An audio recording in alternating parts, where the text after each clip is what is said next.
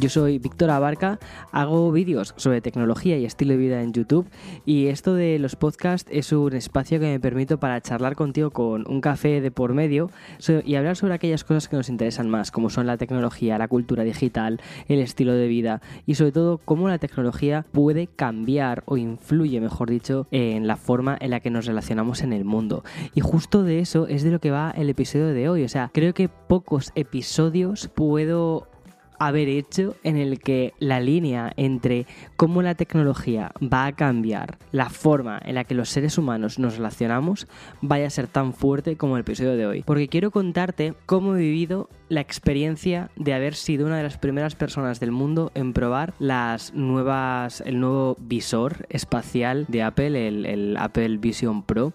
Y Además quiero hacerlo de una forma muy guay. Es que quiero contarte, o sea, quiero responder las preguntas que me habéis dejado en Instagram, todos aquellos DMs que me habéis hecho. Y mm, considero que muchas de las preguntas que, que, ponéis tienen todo el sentido tienen todo el sentido del mundo entonces eso es un poco lo que quiero hacer abordar esas preguntas y responderlas así que nada vamos al vamos al lío Así que nada, eso es lo que voy a hacer.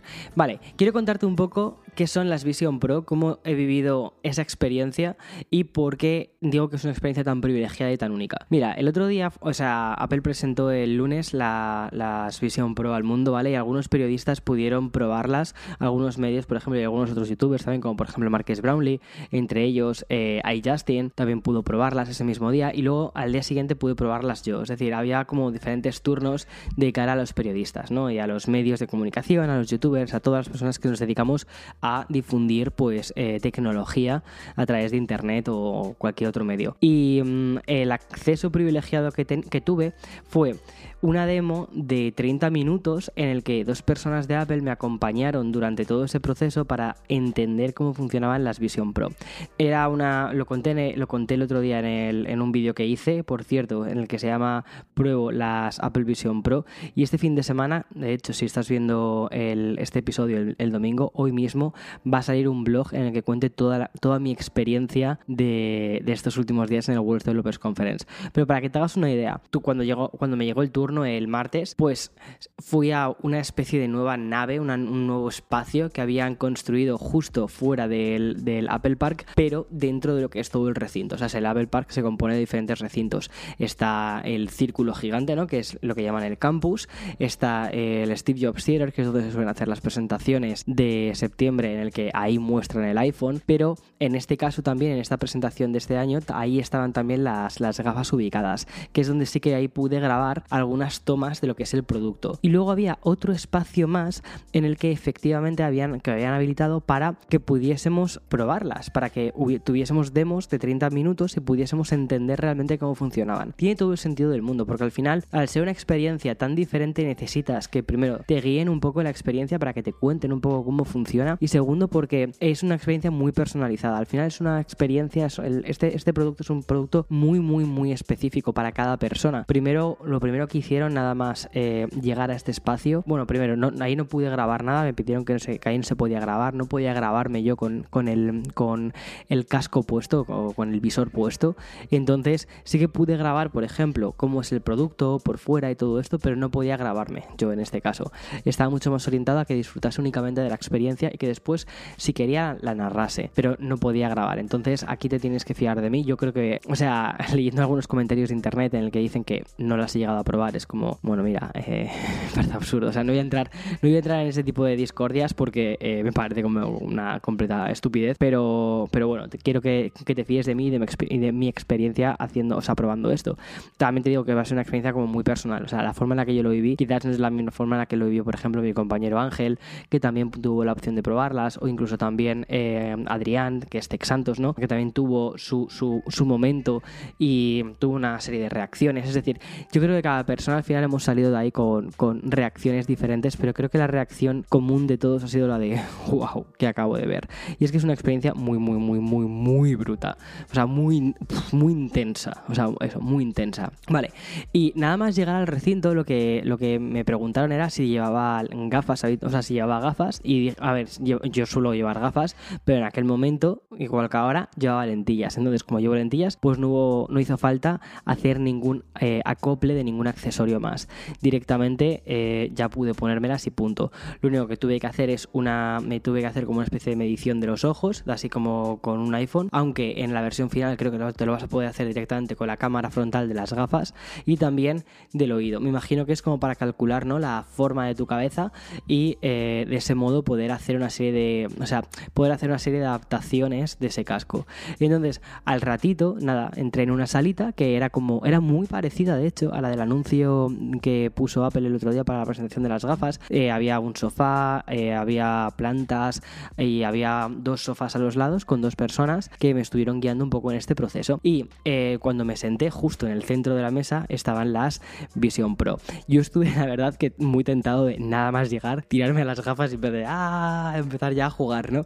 Pero no, no, no, o sea, me, me, contuve mucho y fue como, bueno, venga, va, Víctor, déjate guiar, déjate guiar, déjate que te expliquen, ¿sabes? Yo soy de los que cuando llegan los tutoriales en los videojuegos y te dicen hacer el tutorial o saltarte, saltarte el tutorial, siempre soy de saltarme el tutorial y empezar a jugar ya, pero entendí que eso no era lo propio y que sobre todo si es una demo, esa demo es el, tutorial en sí y, lo disfruté como, como, como, no sé, es como, es la, ha sido la, es que es la experiencia audiovisual más increíble que he tenido en mi vida.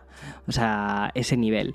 Vale, nada más sentarme y me explicaron que ya me podía poner el, casco, el, visor, ¿vale? Cuando lo sostuve, lo que me llamó la atención es lo ligero que es. Y de hecho se lo dije, les dije, anda, o sea, pensaba que iba a ser más, más pesado. O sea, me daba la sensación de que iba a ser más pesado. De hecho, a ver, yo creo que esto es un poco, depende un poco de la gente, ¿no? Pero, eh, porque por ejemplo, creo que Marqués, eh, Brownlee, una cosa que comentaba era como que a él le había resultado más pesado. A mí personalmente no me pareció tan pesado. Quizás es que mi imaginación pensaba que iban a pesar más, porque están construidas de eh, tienen elementos de cristal, aluminio, y, pensé, dije, bueno, esto va a pesar más. Y mm, se lo, se lo comenté y dije, oye, pensaba que, iba a pesar, que iba a pesar más. Y no, está en torno a está, eh, menos, de, menos de una libra, que una libra son 450 gramos, creo. Entonces, no, no me pareció pesado. Me las coloqué, la banda de la parte trasera eh, me llamó la atención, lo, o sea, me llama la atención lo suave que es todo y la cantidad de elementos que te recuerdan al Apple Watch. Tenía, por ejemplo, unas, como unos accesorios internos, a nivel de producto me parece muy bonito.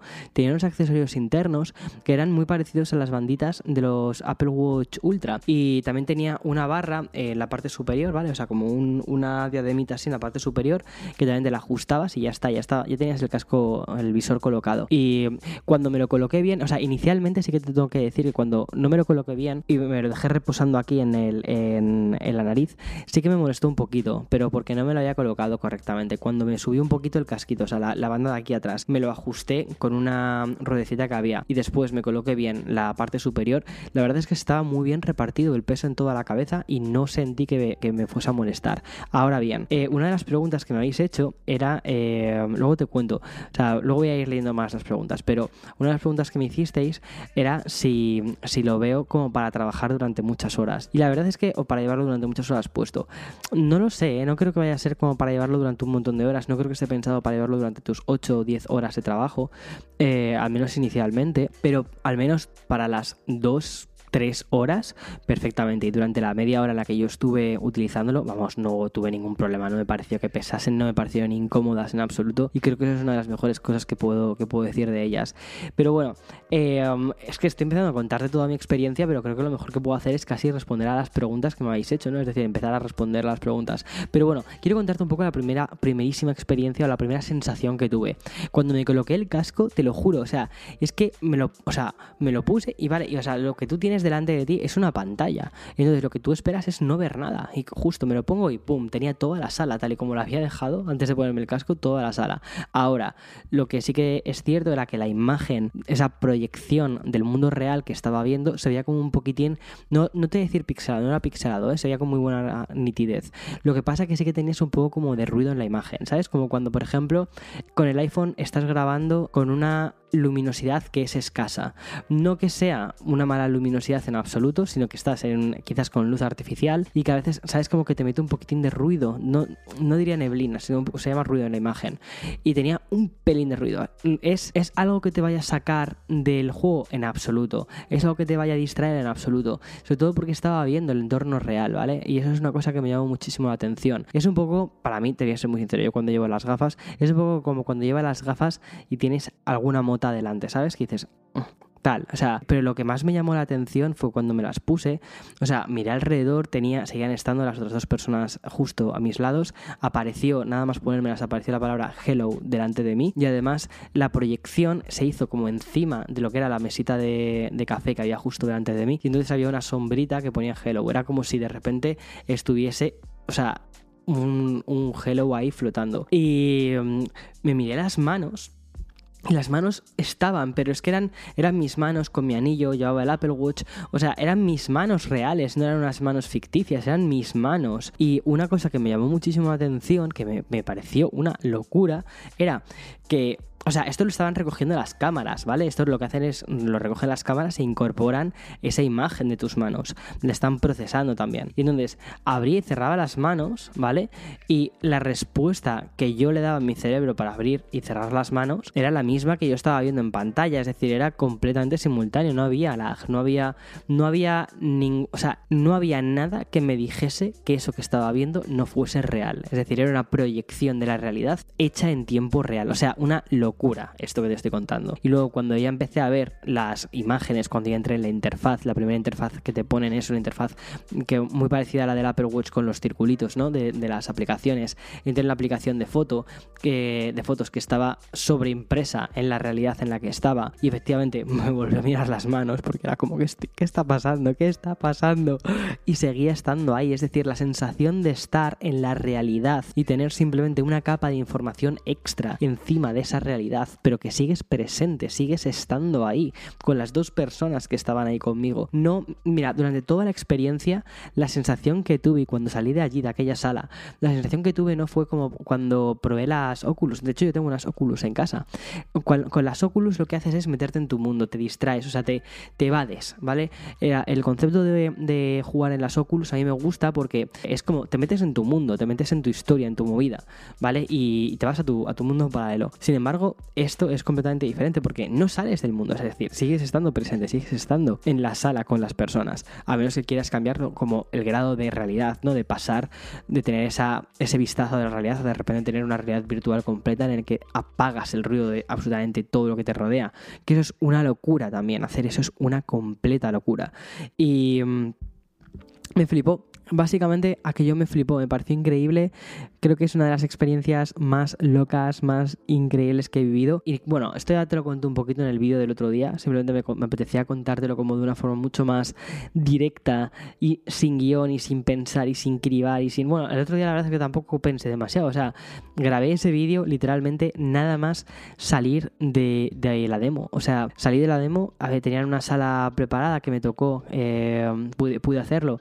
Y Um, eh, con iluminación y demás, me senté y solté, te lo juro, lo que, o sea, solté como mi primera sensación y mm, me acuerdo que me preguntó un compañero y me dijo, oye, ¿qué piensas? ¿Qué, ¿Cómo es esto?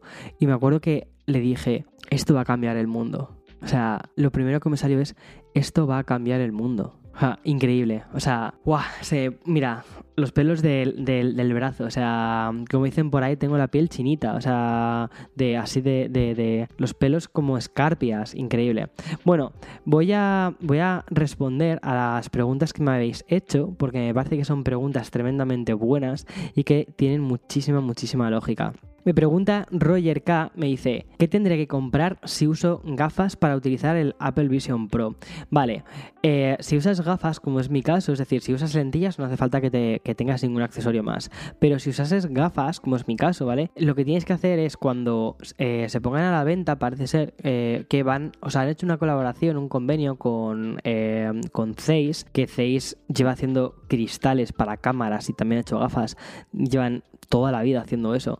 Y han debido hacer algún tipo de colaboración básicamente para crear diferentes formatos, tipos de, cristal para eh, las personas. Entonces creo que va a funcionar subiéndoles la prescripción, es decir, la, mm, bueno, lo que tengas de vista, ¿no? Es decir, por ejemplo, si eres miope, le dices, bueno, pues yo soy miope en un 2,5. Eh, entonces les pones 2,5 y entonces ya por un lado creo que te llegan las, las gafas y por otro lado te llegan las, los cristales, las lentes. Y entonces, y esas lentes son magnéticas, son clock y se pegan al, al lo que es la eh, el cristal que hay justo encima de las pantallitas. No sé, me parece bastante curioso. Ahora, ¿cuánto va a costar eso? No tengo ni idea. Sinceramente, a ver, no creo que vaya a ser hiper económico porque Zeiss es una marca de, de um, lentes bastante buena, es una marca muy premium, entonces me imagino que va a tener un precio pues elevado.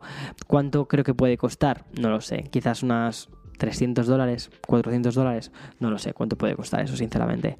Vale, Alejandro Breva me pregunta, comodidad, son útiles para el día a día, batería de dos horas no llega para ver una película. Vale, eso es cierto, es decir, la batería externa, o sea, justo lleva un cable, ¿vale? Y tiene una batería externa y esa batería externa da para, da para dos horas. Pero esa batería externa tiene a su vez también otra eh, entrada de USB-C. Entonces tú puedes conectar esa entrada de USB-C a la batería y entonces de ese modo la batería está, o sea, tendrías alimentación constantemente en el casco y podrías en el visor. Podrías estar 8, 10 horas, lo que tú quisieras con ello, eh, teniéndolas de forma continua y podrías después de desconectarla, la batería no se habría desgastado y podrías eh, ir andando por casa con ellas si eso es lo que te apetece. En cuanto a comodidad, como te he dicho antes, me parecen bastante cómodas. Me sorprende que no me han resultado pesadas a pesar de los mm, materiales con los que están construidos porque te da una sensación bastante premium de materiales y, es algo de verdad que, que agradezco. O sea, que hayan hecho una, o sea que eh, Apple se haya atrevido a decir, esta es nuestra visión, nunca mejor dicho, de cómo tiene que ser esa tecnología. No vamos a limitarnos por precio, no vamos a limitarnos por componentes, no vamos a limitarnos por materiales, sino que así es como queremos que sea nuestro comienzo de esta historia. Luego ya tiraremos hacia arriba y tiraremos hacia abajo, pero al menos este es nuestro punto de partida, esta es nuestra piedra angular sobre la que van a partir un montón de nuevos accesorios, productos, ya veremos qué es lo que nos depara en los años, pero esta es una primera generación y es el primer punto de partida. Yo creo que es muy inteligente hacerlo así, porque, por ejemplo, ahora mismo Oculus, o mejor dicho, la Meta Quest, o sea, Meta tiene como diferentes divisiones. Como compraron Oculus, al final se quedaron con la, mm, con la gama Oculus como más económica, con las Oculus 1, con las Oculus 2 a 300, 400 dólares, ahora van a sacar las Oculus 3 a 500, pero al final es un casco de realidad virtual, no es un casco de realidad aumentada como tal. Tengo ganas de probar las tres, de todos modos, pero que va a ser una cosa diferente. Pero claro, los materiales son completamente diferentes, las pantallas son completamente diferentes. La tecnología real que hay detrás de eso es completamente diferente. Y que haya una tecnología tan, tan, tan, tan, tan avanzada tiene un sentido. Y el sentido es que lo que tú estás viendo parece real. O sea, que esa realidad parezca real, que eso es súper importante. Que no parezca que te desconectas en ningún momento de la realidad. Vale, me encanta esta pregunta que me dice Dave Goff. Ser realista son mejores o peores que las de Meta. Siendo realista, no, te voy a decir, siendo sincero, creo que son mucho mejores que las de Meta. O sea, la tecnología que hay detrás de estas gafas es la tecnología más avanzada que he visto jamás en nada. O sea, es increíble. También me gusta mucho esta pregunta que me hace MattBG barra baja 4 que dice, ¿es tan real como el anuncio? Me imagino que te refieres a si las imágenes se ven como en el anuncio. Vale, lo que te digo, la realidad, sí que es cierto, la, o sea, la imagen de la realidad, ¿vale? La proyección, sí que tiene como un poquitín de ruido, ¿vale? O, grano, o sea, tiene un poquito como de, de neblina, pero no es, o sea, no es que sea fake, no es que sea falso en absoluto, o sea, tiene una muy buena calidad. Lo que sí que me llama eh, la atención o sea, es cuando haces una proyección virtual. Es decir, por ejemplo, cuando te, cuando te abres Safari, que fue una de las ventanas siguientes que, abrí, ¿vale? Y podía navegar por la, por la web, la calidad de imagen era tremenda. O sea, sobre todo esto creo que es muy importante y es una de las grandes diferencias con Oculus, es que aquí no ves los píxeles, no ves ninguna retícula, ¿sabes? No ves, no ves los cuadraditos que hay entre los píxeles, no, esto es como literalmente mirar una televisión de 4K, o sea, que tienes una calidad de imagen tremendamente buena. Es que, lo que básicamente lo que han hecho es como si fuese una tele de 4K de 65 pulgadas y de repente redujesen todo eso y lo metieran en unos en, unos, en unas pantallas tan pequeñas como, como un sello. O sea, son, son unas pantallas así chiquitísimas. Pero no una sola pantalla, sino una a cada ojo. O sea, es una locura. Y se han inventado una nueva tecnología que es el nano OLED. O sea, es, increíble lo que, lo que han hecho con el tema de la pantalla. Y sí, eh, tiene una calidad de imagen tremenda. O sea, me parece que, por ejemplo, la calidad de imagen. O sea, la calidad de imagen de la realidad no es, eh, no es borrosa o no tiene esa, esa, especie de neblina por la pantalla, sino por las cámaras que están captando, que quizás no están captando del todo bien la luz. Pero las proyecciones virtuales de las cosas, esas se ven con una nitidez increíble. Ah, y lo que te estaba contando, con una diferencia sobre las Oculus. A mí me llama mucha atención porque, por ejemplo, con las Oculus, tú no puedes leer un texto, o sea, no puedes decir, voy a leerme una web, o sea, es incómodo, o sea, estás viendo una web pixeladísima, ¿sabes? O sea, no ves los píxeles, ves, ves la retícula. Sin embargo, aquí no, aquí te puedes leer perfectamente un texto porque lo vas a leer de forma muy, muy, muy, muy cómoda. ¿Lo veo para leer un libro completo? Quizás no lo veo para leer un libro completo, porque creo que se ve mejor todavía, como es por ejemplo la pantalla de un iPad. Una pantalla de un iPad me parece que es increíble, pero podrías, podrías perfectamente y no sería extraño, no diría que raro, está forzando el uso en absoluto, o sea, me parecería que sigue estando guay. Me pregunta Harold, que es un poco muy similar a la pregunta anterior, que dice, ¿se ve tal cual como en el vídeo de presentación, así de real? ¿Lo ves como un salto tecnológico? O sea, se ve... O sea, el vídeo de presentación es muy real. De hecho, una cosa que a mí me llamó la atención, mira, cuando yo estaba en la presentación, me daba más la sensación como de que todo era una demo técnica más de lo que podemos llegar a hacer, ¿sabes? Pero cuando lo vi en la vida, o sea, cuando lo vi, cuando lo vi, cuando lo probé, cuando estuve jugando con ello, dije, espera, es que esto que han mostrado en la presentación no es un, no es un CGI, no es un fake, esto es real, o sea, es que estoy utilizándolo. Si mañana, una cosa que me llama mucha atención es que si mañana hubieran decidido ponerlo a la venta, si dijeran, pues las gafas las vamos a poner a la venta la semana que viene, creo que seguiría siendo un producto acabado. Es decir, han decidido, yo creo, esperar más por, por temas suyos de política de empresa y todo eso, pero no porque el producto no esté acabado. O sea, considero que tienen un producto muy, muy, muy preparado para ser lanzado. Y sí, tiene una calidad extraordinaria. Y sí, es un salto tecnológico. Probablemente el salto tecnológico más grande que vamos a dar en los últimos 10 años. O sea, con eso te estoy diciendo todo. O sea, es que me parece una pasada. Sé que en internet la gente es como hiper escéptica, leo los comentarios y de verdad, ya no solo el que, el que haya gente que ponga en duda que las haya sino el hecho de que las comparen con HoloLens, que, que también pertenece a una empresa que respeto muchísimo, que es Microsoft, y que analizo muchos productos de Microsoft, o con, o con Meta, ¿no? Que tengo unas MetaQuest. Pero es diferente, es otro producto. Este es un producto muchísimo más avanzado que las, que las Google Glass. Es otro concepto, es que es otra cosa completamente diferente. Y ya no es ni fanboy ni nada. O sea, de verdad, me da mucha lástima cuando la gente se queda únicamente en lo superficial, cuando la gente es tan corta de miras como para no entender lo que realmente está sucediendo. Y lo que está sucediendo es un salto tremendo, tremendo a nivel tecnológico. Y que la cantidad de tecnología que hay puesta en esas gafas va a permitir hacer una serie de cosas que no hemos sido capaces de hacer hasta ahora y que quizás solo éramos capaces de soñar, de empezar a entrever cómo podía llegar a ser el futuro. Pero con esto vamos a poder tener modelos, maquetas en 3D, probé una de ellas, de hecho. Vamos a poder tener experiencias audiovisuales increíbles. O sea, una pasada. Me preguntaba Anne Wolf de, de, FP si me pone, ¿las probaste viendo alguna peli o serie, ¿qué impresión te da en ese sentido? Vale, muy buena pregunta. O sea, yo creo que eso va a ser un, auricular también para, para, disfrutar del cine. O sea, pero como una de las mejores experiencias que he vivido también jamás. O sea, me pusieron primero, o sea, una, era, era un vídeo de... Era como una demo de mm, no sé si era de, Disney Channel o algo así, o sea, o, de Disney Plus, en el que de repente veía como un montón de, escenas de la naturaleza y era, una, era un vídeo en tres dimensiones, como si hubiese estado grabado en una cámara 3D. Y entonces ahí sí, ahí tienes como una experiencia en la que puedes ir girando y notas cómo te rodea toda la, toda la imagen y tú eres partícipe de esa acción. Había unos leones, había unas cebras por ahí, también había, eh, también me pusieron, por ejemplo, en un partido de fútbol y estaba, por ejemplo, ejemplo, eh, me acuerdo de lo que decía la voz, ¿no? Decía, estar en los sitios que el dinero no puede comprar, o algo así era. Eh, que en sí, los sitios, los sits que, como que el dinero no puede comprar. Y estabas justo detrás de la portería, o también, por ejemplo, en un partido de la NBA, justo encima de la cancha de, baloncesto, y veías como la persona entraba, o sea, hacía así, pum, y entraba, la, entraba el balón, ¿no? La pelota dentro de, dentro de la canasta. O sea, eran como un montón de experiencias audiovisuales muy interesantes, pero no solo había experiencias tridimensionales de este estilo, en el que tú estás en medio de la acción, es decir, experiencias 360, perdón, sino también había experiencias simplemente en dos dimensiones en el que tú tienes una pantalla gigante, ¿vale? Súper grande, que además la puedes hacer lo grande que tú quieras. Una cosa muy llamativa es cómo funciona, cómo te relacionas con, con, esta gafa y es que, o sea, con este, con este dispositivo. Y es que directamente tú miras, el, el, tu mirada es el, cursor. Miras hacia la esquina inferior de la derecha, que tiene así como un, un reborde así que hace como esquinita. Miras ahí y simplemente con los deditos es, apretas y estiras, o sea, como arrastrar, ¿sabes? Y se amplía todo lo grande que tú quieras, o sea, es, es increíble.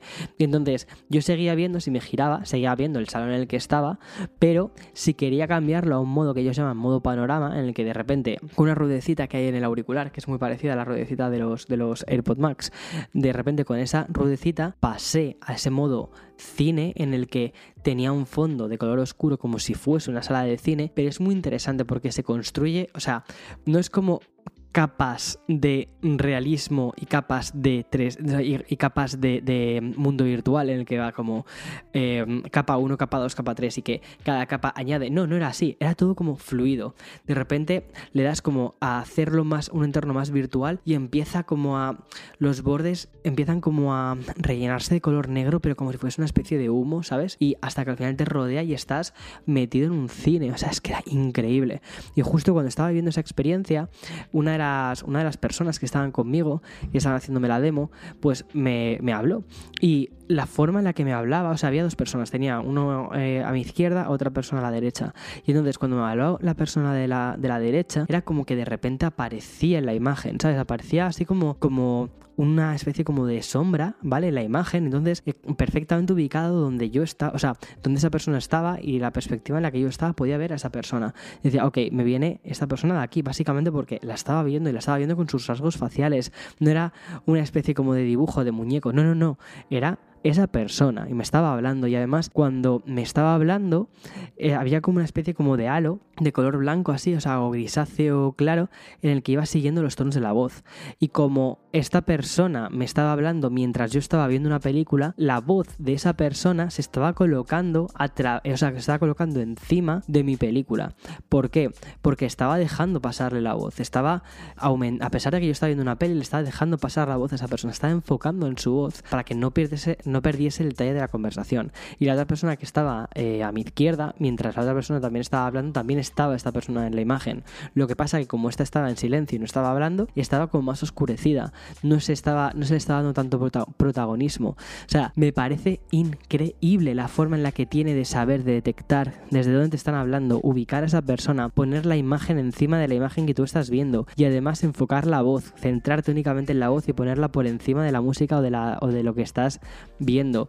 Una cosa que a mí me pasa muchas veces con la realidad virtual es que estás metido en tu mundo de realidad virtual y de repente llega una persona, te toca aquí y te quedas como loquísimo, ¿sabes? En plan, de, me están tocando en el mundo real, ¿sabes? Y te desconcentras, te, te, vuelves loco. Bueno, pues eso no va a pasar en, en, esto. Cuando haya una persona que se acerque o que te hable, ¿vale? Va a aparecer en tu imagen. En el momento en el que se van a acercar de verdad, aparece en tu imagen. O sea, va a estar ahí. Al igual que, por ejemplo, si tú te acercas a una pared mientras estás metido 100% en ese mundo virtual, no aparece como la retícula típica de, las Oculus, que de repente es como que el mundo se desmorona, o sea, es como que esa realidad virtual se desmorona y tienes una retícula como muy estilo Matrix. No, no, no, es como que de repente la imagen empieza a transparentarse a medida que tú te vas acercando a algo y hasta que al final se convierte en transparente y dices, eh, espera espera que, te vas a chocar, ¿sabes? O sea, es muy interesante cómo, lo, cómo integra ese mundo real y ese mundo eh, ficticio. Ah, mira, esta pregunta es muy buena.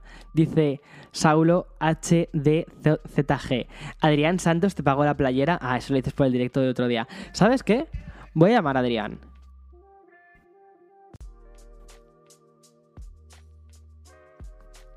Bueno, Adrián, me preguntan que... Eh, espera, la primera... Bueno, primero, ¿qué tal estás? ¿Ya estamos empezando? Sí, sí, sí. Sí, sí, sí. ok, va. Vale, eh, Adri, eh, me pregunta Saulo HDZG, Adrián Santos te pagó la playera. No, pero ¿cuántas veces te dije que lo tenemos que hacer y no sí, se sí, sí, acomodaron sí, sí. nuestras agendas? Realmente hay que decir que fue culpa mía. O sea, es decir, a ver, ¿que me sigues debiendo la playera? Sí, todos sabemos que sí. Ahora, ¿que eh, me la comprarás en septiembre o cuando sea? También, todo eso, todo eso lo sabemos. Ahora, que no me la he llevado en este viaje porque fue culpa mía, porque me fui eh, antes de tiempo, también es cierto. Sí, se nos complicaron ahí las agendas. Yo también, cu- cuando te dije, hey, vamos a hacerlo, tú tenías que grabar un video. Sí. Y luego yo me fui Sí. a la experiencia y, y yo tenía que grabar y no se Sí. coordinó. Pero sigue en pie todavía y, y si todo sale bien en septiembre. Exacto, exacto. Pero bueno, eh, la experiencia que estabas comentando justo, es decir, cuando, o sea, no pudimos hacer lo de la, lo de la playera, la camiseta, porque tú estabas en ese momento disfrutando también de las Vision Pro. Sí, eh, tuve el, el demo que creo que no mucha gente tuvo la oportunidad de, de No. hacerlo. Fueron, fuimos pocos los afortunados y, y, y wow, o sea, este...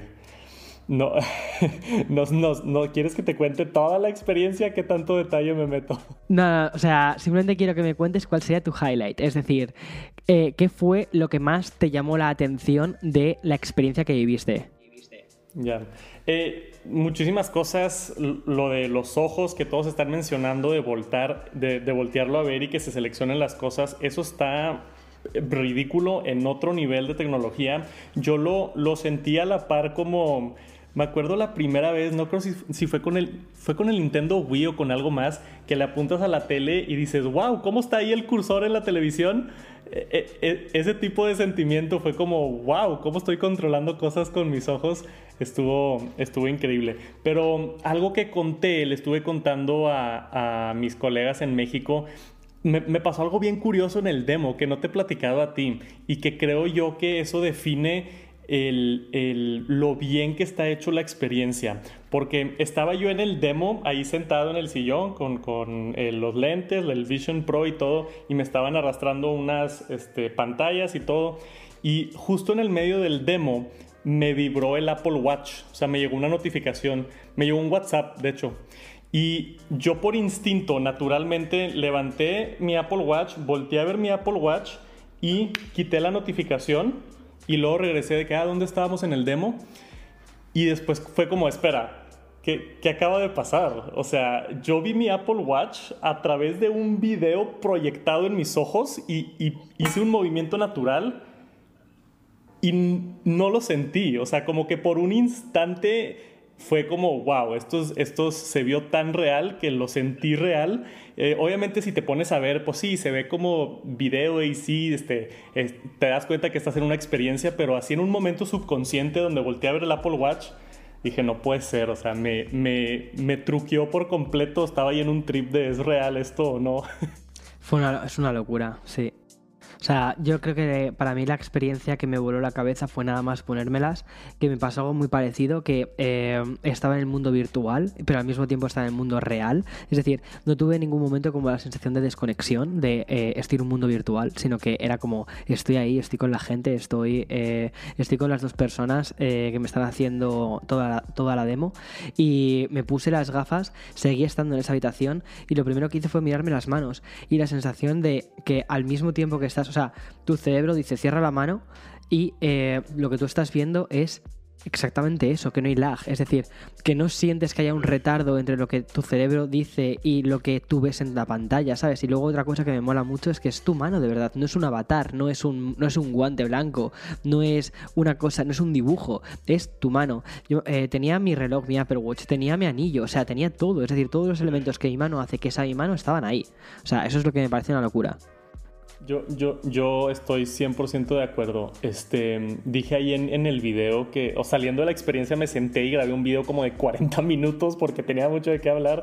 eh, pero dije ahí en el, en el video que en cuanto a la calidad del pass-through de las cámaras y así, eh, eh, está muy bien hecho, pero sí se nota que es video todavía. O sea, todavía no está así de que uno a uno la realidad, pero lo impresionante es la latencia, como tú dices. Yo, yo estaba con mi mano así.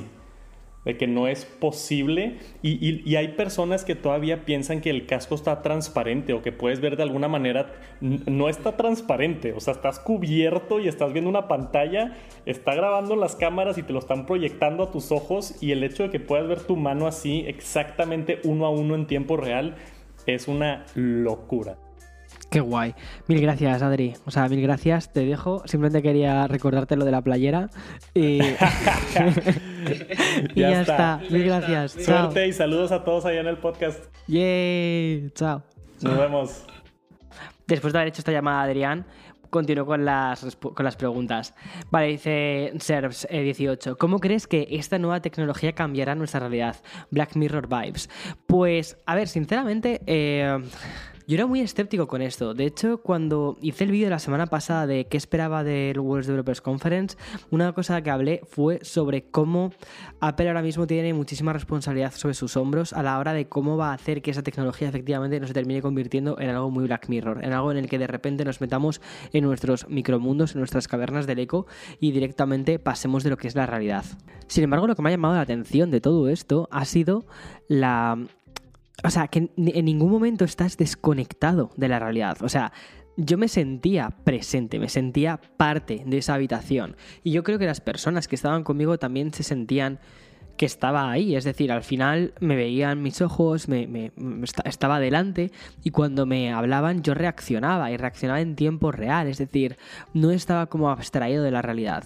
Y creo que ese es uno de los motivos por los que ese futuro Black Mirror no es tan Black Mirror, ¿sabes? No es que estemos metidos en nuestros micromundos todos con, con las gafas. Otra pregunta que había por ahí de NRS55 era qué sensación tienes del espacio que te rodea al ponerte la y latencia. Pues justo lo que decía Adrián, que es que no hay latencia, o sea, te las pones delante de tu, de tu cara, haces así, es que es una cosa que te sorprende muchísimo, que no hay latencia, no existe eso. Y A barra baja Seoan dice, han dicho algo de poder ver contenido junto a otra persona con dos Vision Pro. Vale, aquí lo que me imagino es que te refieres a, por ejemplo, que estar tú en el sofá, ¿no? Y que tu pareja, por ejemplo, es también con las Vision Pro en el, sofá. Y que los dos ahí, pues, estéis al final con las Vision Pro. Ok, no sé exactamente eh, cómo van a hacer eso. Me imagino que por ahí pueden ir algunas, algunas cosas que han ido haciendo. Por ejemplo, ahora en, en Apple TV, ¿no? Tú puedes ver la, tú puedes ver la tele y puedes ver un programa al mismo tiempo por FaceTime que lo ves con otra persona. Entonces yo imagino que llevan desarrollando ese tipo de tecnologías y llevan pensando en todo esto desde hace bastante tiempo y que muchísimas cosas que hemos visto en los iPhones que quizás no tenían demasiado sentido o al menos no lo entendías de forma global, al menos a mí me pasa, por ejemplo, lo de, lo de ver, eh, lo, que te contaba, ¿no? Lo de ver, por ejemplo, la tele con otra persona a la distancia. o, otra cosa que también me llama la atención, lo de el tema de medir las paredes, ¿no? Con el, con el iPhone y con el LiDAR. Que son cosas que quizás en ese momento cuando las lanzaron tampoco le veías tan tantísima, tantísima utilidad, pero que de repente empiezan a tener mucho sentido cuando las ves aplicadas, todas estas cosas, todo este aprendizaje que han ido haciendo, lo terminas viendo aplicado a este dispositivo. Y dices, ah, vale, que entonces quizás sirve para esto. No sé muy bien ahora cómo quieren hacer esto de que estés con otra persona viendo el mismo contenido, los dos al mismo tiempo, cada uno con las gafas, pero que al mismo tiempo si te giras a tu, lado, o sea, que si te giras al lado tengas a tu pareja y que efectivamente puedas ver a esa persona y que quizás la cara, el rostro que tú estás viendo no sea un rostro con gafas, sino que sean unos ojos virtuales, ¿no? Que, sea capaz de sustituir la parte del visor por los ojos de, tu pareja y que de ese modo puedas interactuar con esa persona de ese modo más natural. Me parece que es algo que se puede hacer y creo que es hacia algo hacia lo que pueden ir. De todos modos, no quiero centrarme tanto en casos que podrían llegar a ser, sino quiero centrarme más en la experiencia que he vivido y me parece, me parece una pasada. Mira, me pregunta Santi si me dice, ¿no te, no te marea después después de, de, después de querértelos, después de ponértelos, me imagino, o quitártelos. No, no me mareé. O sea, eso es una cosa muy interesante. Por ejemplo, con las primeras Oculus Quest sí que me mareaba un poco. Es decir, cuando jugaba al. ¿Cuál era? El juego este de disparos que estás así como en un mundo de color blanco. Me mareaba. Tenía, tenía esa especie de sensación de, de dizziness, ¿no? Porque tú te mueves, pero el personaje no se mueve tan rápido. Tiene ahí una, un lag, una latencia, un retardo. Y no sentí eso en absoluto. Me pregunta Santiago Girón, me dice, la imagen sí se ve tan nítida como ver un monitor o una televisión, se ve igual de nítida. O sea, se ve, o sea, son pantallas 4K, o sea, es increíble. Francisco, la interfaz se ve y se vive como en la presentación. Es que es así. O sea, una cosa que me llamó mucho de la interfaz es lo fácil que es de entenderla. Eh, antes te comentaba, por ejemplo, que eh, directamente mirando la pantalla, ¿no? Es como es tu puntero. No tienes que hacer nada raro, no tienes que hacer. Mira, yo sí que sí que hubo un momento en el que cometí un fallo en la demo y saqué, saqué un poco lo que era el, la, el. ¿Cómo te diría? El ritmo de la demo. Porque cometí un fallo y casi casi cierro lo que era la presentación.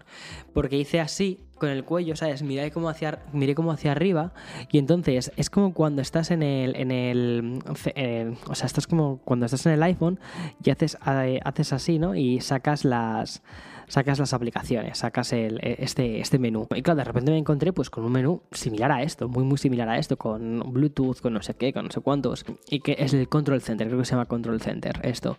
Y claro, no era lo que eh, intentaba hacer, intentaba cerrar la ventana de una aplicación, pero es que es muchísimo más fácil, es que no hace falta que muevas el cuello ni que hagas cosas así raras, no, no, o sea, eso fue un, fallo inicial, pero porque pensaba que iba a ser más complicado y es que es muy fácil, o sea, simplemente es que quieres cerrar una pestaña, muy bien, pues miras dónde está la X, la miras y ya está, y, lo cierras, simplemente con mirarlo se cierra, o sea, es que es ¿Cómo decirte? Es que es magia. O sea, pero no es magia, es tecnología. Son muchísimos años de desarrollo y muchísima gente muy inteligente pensando en cómo hacer esto posible. Pero de verdad funciona tan bien que parece magia. Y luego la forma de seleccionar las cosas y de interactuar con toda esta interfaz es increíblemente fácil. O sea, directamente con los dos deditos haces así, clonk, y eliges algo. Entras dentro de, un, de una aplicación. ¿Y quieres entrar? Es como si hicieras clic, ¿vale? Es como que necesita un dedo de referencia y el otro para hacer clic. Seleccionas clic y entras. Que necesitas ampliar una pantalla, arrastras. Que necesitas hacer zoom sobre una foto, haces así. Es decir, ya sabes cómo se hace zoom. Con dos dedos los extiendes. Entonces, miras la foto, o sea, tú estás mirando la foto, haces así y amplías la foto. Pero no tienes que estar haciendo, no tienes que estar con las manos delante de la pantalla y haciendo cosas a Luminosity Report y pasando esto y esto y esto, no. O sea, directamente puedes tener tus, tus manos en tu regazo, ¿vale? Y ya está. Pero una cosa que me llamó muchísimo la atención es que no hace falta que tengas las manos en el regazo, que las tengas así como, como delante de ti. No hace falta. O sea, eh, me coloqué así cómodo en el, en el sofá, en el, reposa, en el reposacabezas, me coloqué así y entonces estuve seleccionando las fotos de este modo, o sea, como clic, clic, seleccionas, que quieres pasar entre, entre las carpetas de fotos, haces así, como si deslizases, como si estuvieses pasando, o sea, la idea de, una, de tener una barra, ¿vale? Y entonces vas pasando la barra por un lado, para otro, que quieres desplazarte por una web, muy fácil, es como coges la barra lateral de la web, que es lo típico, ¿no? La barra que te encuentras en, en los laterales, pues seleccionas esa barra, la subes, la bajas, que necesitas ir a, a un enlace, pues miras el enlace, haces clic, o sea, es que es así como funciona, es una pasada. Por eso te digo que la demo que nos presentaron era la misma demo que estaban mostrando, la, a la, me estaban mostrando en el, en, el vídeo. O sea, eso es increíble, tener un producto que ya está tan, tan, tan, tan terminado. Me acuerdo, por ejemplo, cuando mostraron en el, en el Mobile World Congress, mostró Xiaomi, ¿no? Unas gafas, eh, las que, estaba, que estaban haciendo y que mm, estaban detrás de una vitrina y que solo pusieron un vídeo y que nadie las llegó a probar. O sea, es como si coges unas gafas Ray-Ban, es como si pones, haces un, haces un vídeo muy bonito, conceptual con CGI, luego coges unas gafas Ray-Ban y ya está. Eso sí que no me lo creo, eso sí que es Sin embargo, esto, o sea, habiéndolo probado, es como, esto ya está muy, muy, muy, muy maduro. O sea, esto está muy para, no maduro, esto es un concepto, esto ya es un concepto, esto, es, esto no es una, no es un prototipo, ¿sabes? Eso es el, o sea, con lo que me quedé es, esto no es un prototipo, esto es un producto final. O sea, si mañana dijeran, esto lo ponemos en una caja y lo ponemos a la venta, es que creo que perfectamente podrían hacerlo. O sea, yo imagino que ahora lo que pasa es que necesitan que los desarrolladores lo entiendan, entiendan que pueden desarrollar mm, para, para este dispositivo el hype que existe y el, el, interés y las ganas que hay por este dispositivo y que entonces quieran trasladar sus aplicaciones a este, a este nuevo dispositivo. Y de hecho, la forma en la que creo que lo van a trasladar va a ser tremendamente fácil, porque por lo visto,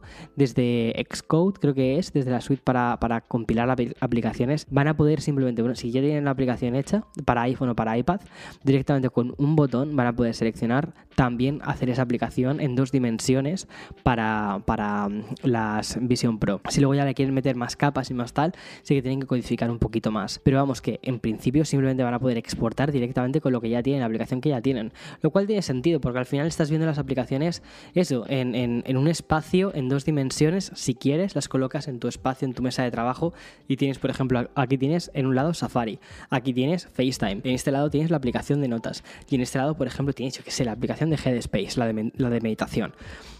¿Por qué no? O sea, puedes tener, o sea, y son aplicaciones en dos dimensiones como si tuvieses un montón de monitores gigantes a tu alrededor, ya está, pero si luego miras aquí, pues tienes eh, la plantita, tienes eh, la puerta, tienes, tienes el espacio real en el, que, en el que tú como individuo existes. ¡Wow! Es que me parece una locura. Vale, me pregunta eh, Manu, y voy a ir terminando con este QA sobre las Vision Pro. Me pregunta Manu N1337, al ser, una, al ser una computadora no se calentarán. Vale, muy buena pregunta.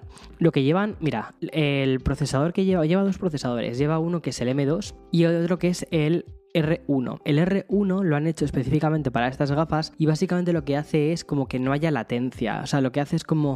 O sea, ese procesador específicamente se encarga de la latencia. Y el M2 se encarga de mover todo ese, ese enorme mundo virtual que tiene que mover, es, de editar, de estar editando y trabajando vídeo en tiempo real. Está con las cámaras capturando y trabajando vídeo. Ya no solo está editando, sino que está encima poniendo capas, está haciendo cosas, está mostrando aplicaciones pesadas, porque son aplicaciones que están en tres dimensiones, están una, una locura, ¿vale? Está haciendo ese M2. Entonces es muy normal que digas, espera, ¿y eso se calienta? Vale, lo que lleva en la parte de abajo del visor, ¿vale?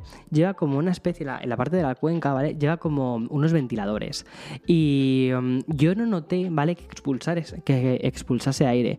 Me imagino que no se debe de calentar demasiado porque al final el M2 también se encuentra en los MacBook Air y los MacBook Air no tienen ventilación. Entonces me imagino que habrán trabajado muchísimo esa parte para que no haya, para que el procesador no se caliente tantísimo, pero que en caso de que se caliente porque necesita quizás hacer algo más de sobreprocesado, pueda ventilarse a través de esas ranuras. Personalmente yo no lo he notado, me imagino me imagino y espero que eso lo hayan probado. Y cuando las lancen y me pase 80 horas jugando y mm, con cada cosita que lancen, yo te diré si, si se calientan o no. Me imagino que no, porque eso sí que tener un dispositivo que se caliente delante de tus ojos, eso no mola. Pero me imagino que eso es una cosa que han tenido muchísimo cuidado. O sea, y te digo me imagino que lo harán así porque viendo el, cuidado y la atención que le han prestado a cada cosa, o sea, no creo que hayan dejado algo como esto, ¿sabes? Eh, al azar. Sobre todo, mira, Manuel 1N1 me pregunta, ¿cómo es el sonido? Por tipo audífono de conducción, o sea, no termino de entender.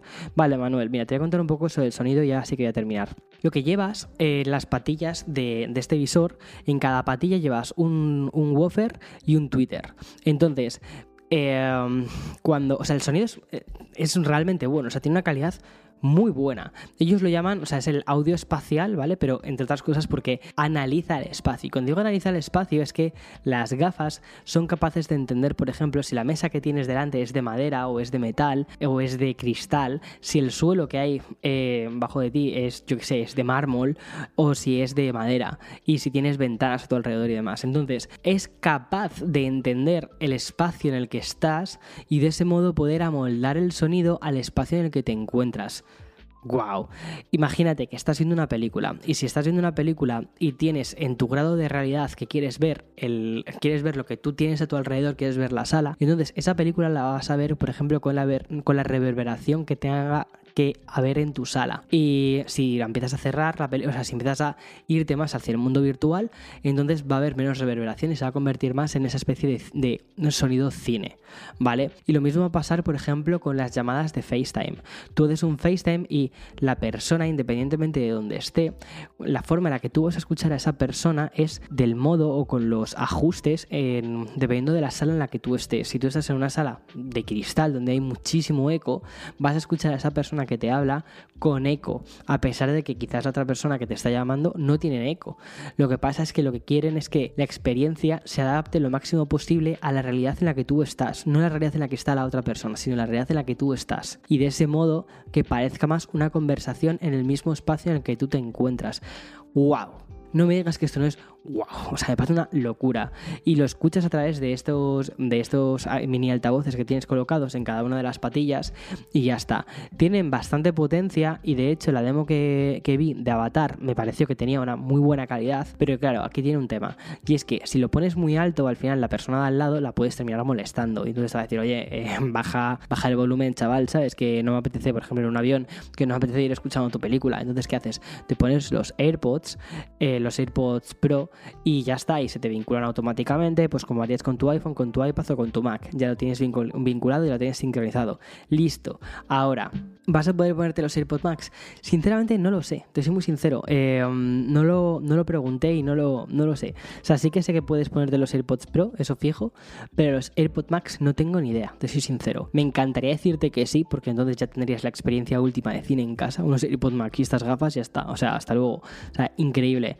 Pero no tengo ni idea. Ahí sí que no te puedo decir si vas a poder hacerlo o, o no. Eh, ya sí que sí, la última pregunta, que es yo creo el elefante en la habitación, ¿no? Que dice, ¿merece la pena el precio tan alto? A ver, te cuento. El precio efectivamente son 3.500 dólares y 3.500 dólares es mucho dinero, ¿vale? Es, es eh, yo creo que en cualquier país 3.500 dólares es mucho dinero. Y dependiendo de qué países o en qué situaciones económicas eh, te encuentres es aún más dinero.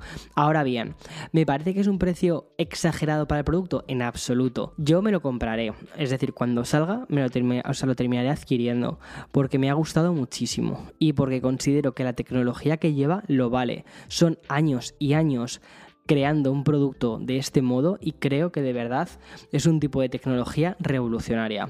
Ahora, lo típico que dicen es un producto caro. Caro para la tecnología que lleva, por ejemplo, se lo comentaba esto hoy a, una persona del equipo. Decía, por ejemplo, a mí una hamburguesa del McDonald's, que es una hamburguesa que es de mala calidad, me parece cara. 10 euros en una hamburguesa del McDonald's me parece caro. 20 eh, de euros en una hamburguesa del Goico no me parece caro, porque me parece que el precio del producto es de muchísima mejor calidad. Entonces, el concepto de caro y barato es dependiendo del valor que te ofrezca ese producto. Considero que el, valor de esta Vision Pro es tan alto que hace que los 3.500 dólares que cuestan, para mí sí que lo valgan. Pero es que de nuevo, aquí estamos hablando de una percepción, que es el valor del dinero y de lo que tú valoras un producto y lo quieres cambiar por el dinero que tú tienes. Entonces, para mí, por ejemplo, considero que sí que merecen la pena esos 3.500 dólares porque me parece que es el principio de un, de un tipo de tecnología que va a revolucionar el mundo y que considero que es útil en mi caso, para ver contenido, que me encanta ver contenido, para crear contenido, desarrollar cosas, pensar de una forma diferente. o sea, al final, ya no sé lo que me encante eh, la tecnología y que me parece que ese es el producto de tecnología más avanzado al que he tenido acceso. O sea, que se dice pronto. Eh, pero es que no me parece tanto dinero. Es decir, la cámara con la que estoy grabando este vídeo son 3.900 dólares. Esa y esta son 1.700. Y eso es una sola cámara y le falta la lente, que son otros 1.000 o 1.200 dólares. Entonces, me parece que este producto está muchísimo más avanzado que eso. A lo que voy es cuál es el valor y la percepción que tú tienes de lo que este producto te puede ofrecer en tu vida normal, en tu vida real. Y de ese modo entiendes si te parece mucho o te parece poco.